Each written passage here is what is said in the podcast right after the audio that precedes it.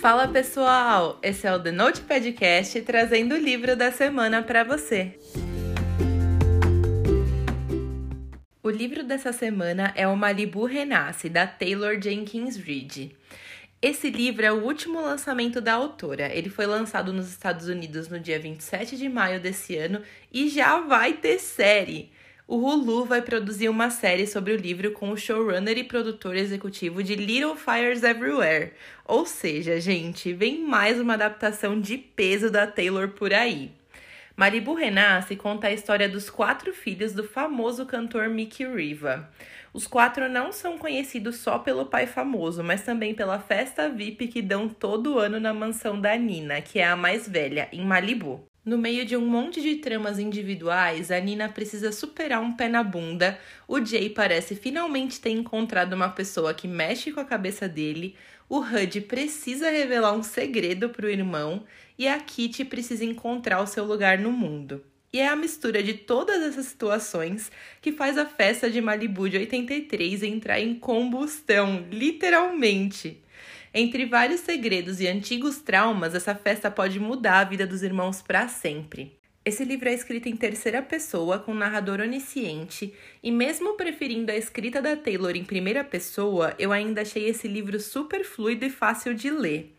Não é novidade aqui que a Taylor é a minha escritora preferida, né? E eu tenho que frisar o quanto eu acho incrível a forma como ela consegue migrar entre vários estilos de narrativa, entregando a mesma qualidade em todos. Os Sete Maridos de Evelyn Hugo, por exemplo, é em primeira pessoa e Daisy Jones and the Six é em formato de entrevista, e todos eles deslizaram super bem na leitura para mim. Claro que eu tenho as minhas preferências, mas eu achei incrível o quanto ela consegue ser versátil sem perder a qualidade. Foram 360 páginas em Malibu que não travaram em nenhum momento para mim. O foco desse livro aqui não é o amor romântico, e sim o amor fraterno. E por mais que eu prefira as tramas de amor romântico, isso de forma alguma tirou o brilho desse livro. A gente se conecta demais com os personagens e a gente termina com a sensação de que faz parte daquela família, sabe? O livro tem toda uma vibe de surf e praia também, que deixa a experiência de leitura simplesmente deliciosa. A Taylor também fala sobre temas mais desafiadores, como abandono parental e abuso de álcool e drogas, de uma forma super delicada, mas que ao mesmo tempo me fez sentir na pele os sentimentos dos personagens sobre esses assuntos. Ainda mais com o fato de a história acontecer nos anos 70 e 80, quando esses temas ainda não eram tão estudados, então tudo era uma descoberta e as pessoas não contavam tanto com suporte como existe hoje em dia. Foi realmente muito interessante saber como seria passar por isso do ponto de vista de alguém que viveu naquela época. Outra característica muito presente nos livros da Taylor que a gente também foi capaz de sentir durante a leitura de Malibu foi aquele lance de realidade que ela traz para o enredo. Ler os livros dela traz aquela sensação de que aquela história realmente aconteceu. Chega a ser bizarro, porque muitas vezes dá vontade até de procurar no Google fotos sobre aquilo. Essa é uma característica que eu só senti nos livros dela. É muito peculiar e é sensacional. Nesse livro, a Taylor também intercala capítulos de analepse na narrativa, então ela vai alternando entre o tempo atual da história e flashbacks da história dos pais dos quatro. E os flashbacks são sensacionais, prendem muito a gente na história. No final do livro, eu fiquei com a sensação de que a Taylor vai escrever spin-offs desse livro para contar individualmente a história de cada um dos quatro irmãos, sabe? Eu achei que realmente ficaram algumas pontas soltas e mal entendidos a serem resolvidos, que poderiam dar boas novas histórias pra gente conhecer, sabe? Eu espero que em breve a gente tenha notícia sobre esses irmãos maravilhosos que deixam uma mensagem sobre a força de uma família unida. Foi muito lindo mesmo. A minha nota para esse livro é 10. Mesmo não sendo meu tipo de trama preferido, a Taylor criou uma história super original e diferente de tudo que eu já li, que me fez sentir uma afeição enorme pelos personagens e ficar com aquele gostinho de quero mais quando eu terminei o livro, sabe? Esse livro é uma verdadeira jornada pela busca do que realmente se deseja na vida e ao desapego das aparências. Os personagens não são nada superficiais e sempre põem a família em primeiro lugar, apesar de todos os traumas que eles sofreram na vida. Eu recomendo demais esse livro da Taylor. Eu li esse livro na versão física e eu paguei R$ 49,90 nele na Amazon. Eu acredito que em breve o preço já deva diminuir, porque ele é lançamento, então o preço ainda tá bem alto, mas vale a pena demais. Agora vem a parte com spoiler. E se você não quiser saber os detalhes específicos do livro, é melhor a gente dar tchau por aqui. Depois que você lê, me conta o que você achou. Eu comecei esse livro já amando a vibe de Malibu dele. A parte em que a Taylor fala que os irmãos foram criados com os pés na areia, de frente pro mar, ai gente, que delícia, que saudade de pegar uma prainha, né? O meu primeiro choque foi saber que o Rudy começou a sair com a namorada do irmão enquanto ela ainda era namorada dele. Gente, eu fiquei muito brava. Por mais que depois no livro a gente saiba que ele realmente amava a Ashley e que para ele não era só um lance, rolava sentimento, né, e tudo, eu achei a forma como tudo aconteceu muito tipo de traíra. E eu realmente achei que essa ia ser mais ou menos a personalidade do Rude ao longo da história, mas eu tava enganada, né? Apesar dessa besteira aí que ele aprontou, o cara era muito fofinho. Nossa, eu juro que eu passei esse pano com vontade. Deu muita dó de ver a forma como ele foi abandonado pela mãe, e eu amei o quanto a June era uma pessoa incrível e não pensou nem duas vezes antes de assumir a criação dele. Foi muito legal ver que quando ele saiu na mão com o Jay, ele deixou o irmão bater nele mesmo sendo mais forte, para mostrar que estava realmente arrependido pela forma como as coisas aconteceram e que ele não queria brigar com o irmão por causa disso, por mais que não fosse abrir mão da Ashley.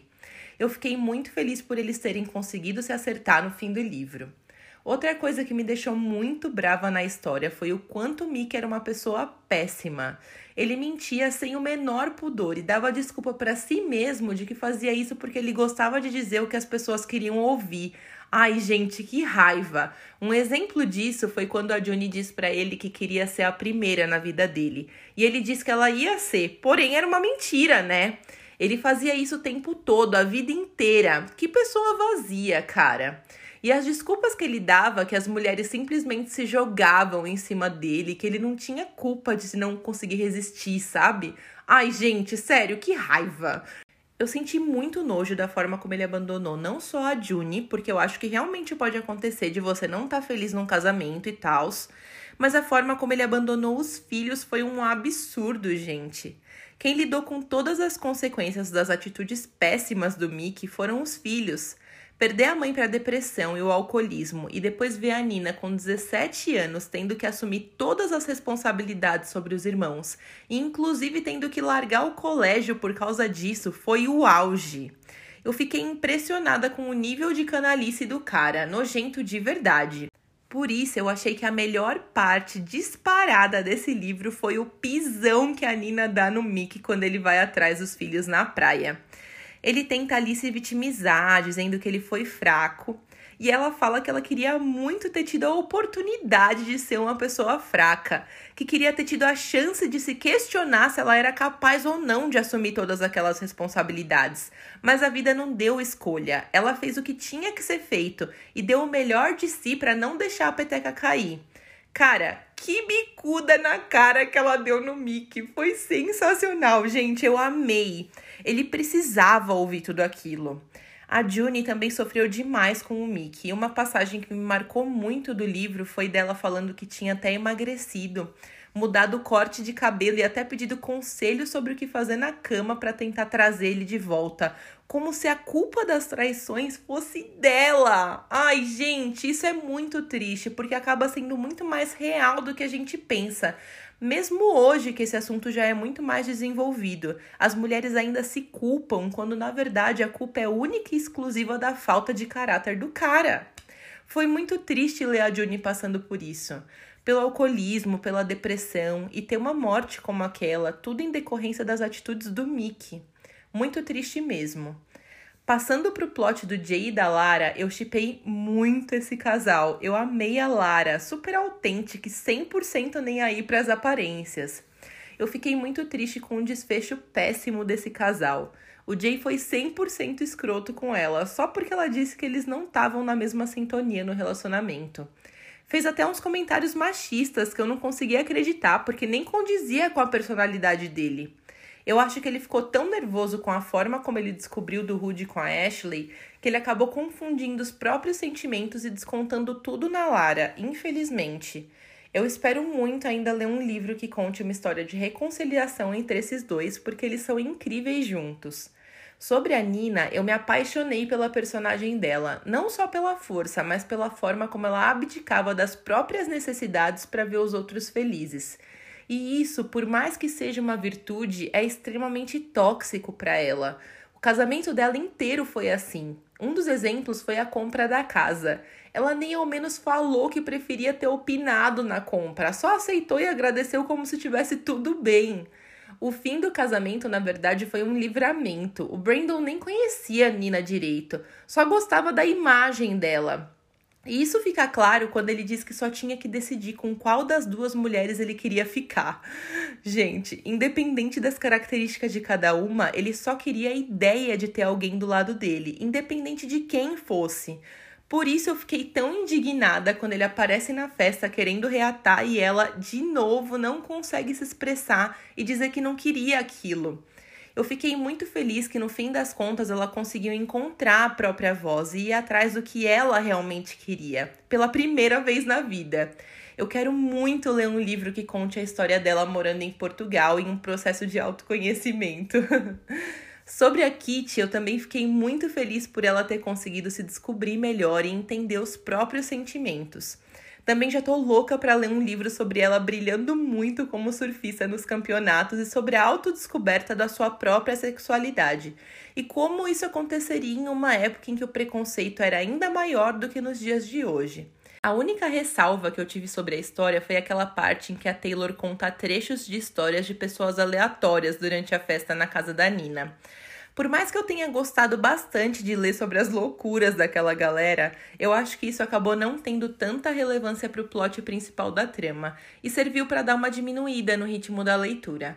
Mas, na minha opinião, isso não diminuiu o brilho do livro de forma nenhuma.